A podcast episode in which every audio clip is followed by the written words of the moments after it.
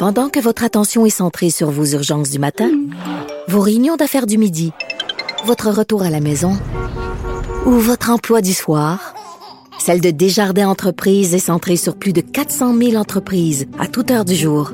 Grâce à notre connaissance des secteurs d'activité et à notre accompagnement spécialisé, nous aidons les entrepreneurs à relever chaque défi pour qu'ils puissent rester centrés sur ce qui compte, le développement de leur entreprise.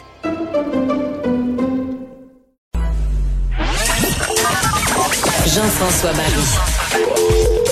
Pour nous rejoindre en studio, 187 Cube Radio. 1877 827 2346. Ah ben, la, la pandémie euh, a fait rage euh, au Québec, comme partout à travers euh, la planète. le confinement, on l'a vécu pendant un bon deux mois et demi facile. Et moi, je suis pas le genre de personne qui écrit plein de messages euh, partout parce que je trouve que sur les médias sociaux, c'est fou comme ça va vite puis qu'on se fait on se fait rabrouer. Mais j'ai euh, je m'inquiétais pour les jeunes, je m'inquiétais pour les pour les enfants et c'est le cas aussi euh, d'un trio de pédiatres ce matin qui a publié une justement un article qui qui dit que peut-être que finalement à vouloir protéger les enfants en fait, on pense qu'on les protège mais peut-être que finalement on les protège pas, sont peut-être pas épargnés nos enfants. On va en discuter avec euh, docteur euh, Marie-Claude Roy, qui est pédiatre et membre du CA de l'Association des pédiatres du euh, Québec. Bonjour. Bonjour, Monsieur Barry. Vous allez bien?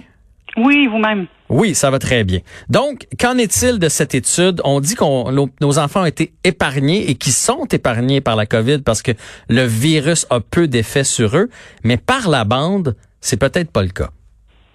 Non, en fait, on a de plus en plus, on a appris à connaître ce virus. Hein, à travers les mois, euh, tout le monde, on a appris à découvrir plusieurs choses. On a appris à, être inquiet, mais aussi à être rassuré. Et la bonne nouvelle dans ce virus, je, dirais la seule bonne nouvelle, c'est qu'il épargne en grande partie les enfants. On le sait, ils l'attrapent peu, ils sont peu malades, ils le transmettent peu aussi. Mhm. Par contre, en voulant protéger les enfants, en voulant protéger les gens autour des enfants, on, prend des mesures qui ont un impact significatif, qui ont un impact majeur. Et heureusement, dans les dernières semaines, on l'a vu, hein, tant dans les annonces pour le milieu scolaire que dans les annonces pour les garderies, il y a eu beaucoup d'allègements suite à, tous ces résultats-là, toutes ces études-là qui nous rassurent sur la COVID pour les enfants. Donc, les, enfants en garderie, en CPE, peuvent jouer, interagir entre eux à l'intérieur d'un même groupe, peuvent s'approcher de leur éducatrice, mais ils perdurent des, des choses difficiles pour les enfants c'est qu'on impose aux éducateurs, aux éducatrices, le port de la visière et du masque. Donc, je ne sais pas si vous pouvez imaginer la visière et le masque qu'on voit partout sur les photos, à quel point c'est difficile de communiquer. Je ne peux pas imaginer une journée pour ces enfants-là et pour ces éducateurs, ces éducatrices-là, euh, en ayant une communication sensée et normale. Donc, ça, c'est très inquiétant que ça persiste malgré tout ce qu'on sait maintenant. Oui, parce que moi, j'ai des ados à la maison. Mes ados sont capables de comprendre que c'est temporaire. Ils ont vécu autre chose aussi. Ils sont un peu plus formés. Un enfant de 4, 5, 6 ans, euh, puis même plus jeune que ça, ils comprennent pas le du jour au lendemain pourquoi leur euh, leur éducateur, éducatrice a ça. Jusqu'à quel point le masque, la visière, d'avoir ça dans, dans le visage tous les jours, cinq jours semaine, ben, pas dans le visage, dans, dans le sens que l'enfant voit ça cinq jours semaine, jusqu'à quel point ça peut avoir, euh, ça peut nuire à leur développement actif c'est majeur. Faut pas le sous-estimer. En fait, faut pas, faut pas perdre de vue qu'en majorité, les enfants passent autour de 40, parfois 50 heures en CPE. Ça, c'est plus de la moitié de leurs heures éveillées, hein, qui sont avec ces adultes-là, avec les enfants avec qui ils interagissent. Mais ce sont des enfants aussi de 12, 18 mois qui apprennent à lire les expressions, qui apprennent à se comporter en société, souvent avec un regard bienveillant, avec un sourire de leur éducatrice, avec l'expression du visage de leur éducatrice. Donc, ils apprennent à lire les émotions et à communiquer de façon non verbale. Or, on le sait, même comme adulte, si on regarde quelqu'un qui a un masque, euh, si on voit que bouger les yeux, on peut on peut avoir de la difficulté à distinguer certaines émotions qui se ressemblent.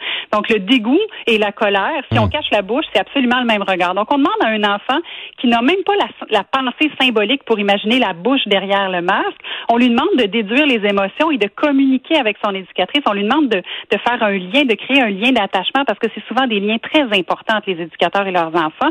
Donc on leur demande de, de créer ce lien-là en ayant une une entrave à la communication qui se crée à la, aux, prémices de la conversation, parce que c'est comme ça qu'un enfant apprend à faire une conversation, par ben des sourires échangés, par des sons. Donc ça, c'est un premier aspect qui est très inquiétant. L'autre aspect, c'est l'aspect du langage, parce qu'avec la visière et le masque, on n'entend rien. Les éducateurs, éducatrices qui ont été interviewés récemment disent il faut qu'on répète, qu'on répète, qu'on répète. Les enfants ne nous entendent pas bien. Nous, on le vit à l'hôpital quand on l'utilise, ce fameux masque-là et visière. Mais imaginez dans un CPE avec le bruit ambiant, comment les enfants peuvent bien entendre ce que l'éducatrice leur dit. Les enfants qui ont des, des otites ou des problèmes d'audition, on a beaucoup de parents qui nous ont qui nous ont contactés en disant mon enfant a un problème d'audition, je ne sais pas comment il va faire pour lire sur les lèvres de son éducatrice, comment il va faire pour apprendre à mieux parler. Tous les enfants qui ont des problèmes d'apprentissage du langage, ils perdent tous les repères qu'on leur donne avec le masque. Donc oui, on veut protéger évidemment les éducatrices. Je pense que les éducatrices devraient avoir la possibilité de porter le masque si elles le désirent, de porter la visière si elles le désirent, mais ça devrait pas être imposé, ça devrait être optionnel. Ouais, je comprends. En même temps, vous m'inquiétez dans ce que vous dites. Là, je, prends plein de plein de notes euh, sur, sur ma feuille concernant le langage, là, euh, parce que c'est difficile à comprendre avec le masque, si vous avez, si vous l'avez expérimenté, est-ce que ça pourrait faire en sorte que dans deux, trois ans, on réalise que ces jeunes-là qui ont été en contact avec des éducateurs éducatrices qui avaient un masque ont des problèmes d'élocution? J'en suis convaincue. Je pense pas que c'est une vue de l'esprit ou une lubie de pédiatre. Je pense que des fois, on peut avoir l'impression qu'on panique pour rien. Euh, c'est pas être en contact avec une éducatrice qui a un masque, c'est être c'est n'être en contact que avec mhm. des éducatrices qui ont constamment un masque.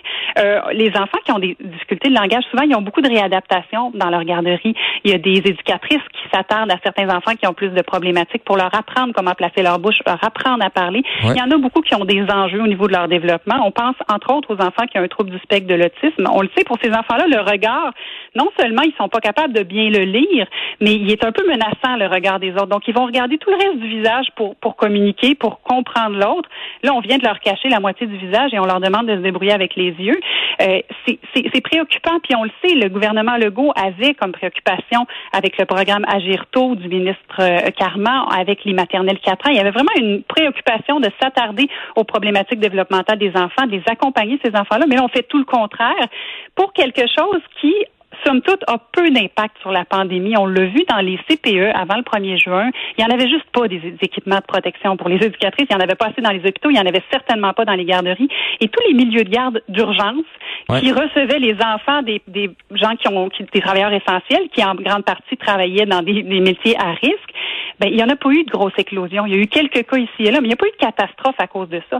Donc, on dirait que parce que c'est plus simple d'appliquer ça égal à tout le monde, on impose le masque aux éducatrices sans même s'attarder à l'essence même de leur travail parce que ces éducateurs, ces éducatrices-là font un travail incroyable auprès des enfants. Ce ne sont pas que des soins de les nourrir et de les surveiller toute la journée. C'est un milieu de croissance et de développement. Puis là, on empêche les gens de, de, de chanter, de communiquer, d'apprendre aux enfants à parler euh, dans des conditions extrêmement difficiles. Marie-Claude Roy, pédiatre, en entrevue ici à Cube aujourd'hui. Il y a des, sûrement des parents là, qui vous écoutent, puis il y en a qui ont, qui ont plus peur que d'autres. Puis moi, je respecte ça beaucoup. On, vit euh, tous de, différentes façons avec, avec le virus.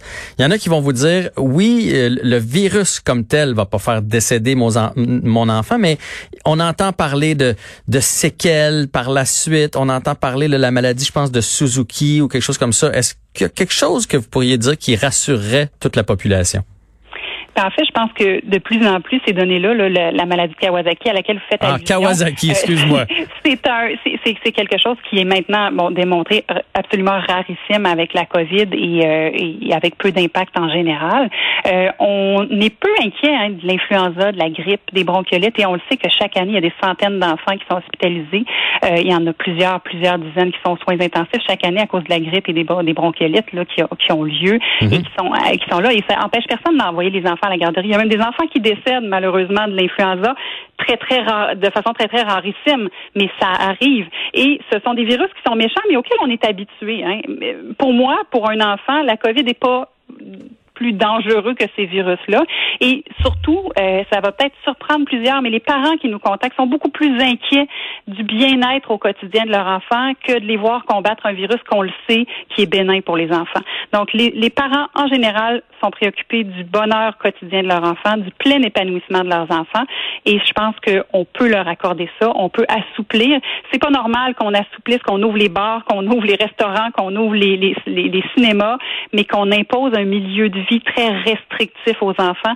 C'est inadmissible, je pense. Ah, moi, je suis, je suis bien d'accord avec vous. Euh, Mettons, parce qu'il y en a plusieurs, là, les gouvernements, on les écoute, puis on entend que ça peut durer encore six mois, un an, peut-être deux ans avant qu'on soit complètement débarrassé du virus. Personne ne le sait. Est-ce que vous croyez qu'un enfant, mettons que de 4 à 6 ans, verrait constamment son éducateur, éducatrice avec le masque, la visière, vous parliez tantôt des expressions. Est-ce que ça pourrait faire une, une génération qui aurait perdu ça? Tu sais, moi, je rentre à la maison, là. Je le sais si ma blonde a eu une bonne journée ou une mauvaise journée, pas pas parce qu'elle me dit bonjour de différentes façons, juste par son expression faciale. Donc le fait, euh, est-ce que les autres pourraient être moins euh, sensibles à ces expressions-là, puis que ça dure toute leur vie? Oui, ils vont être marqués, c'est sûr. Il faut, il faut être très précautionneux avec cette génération-là.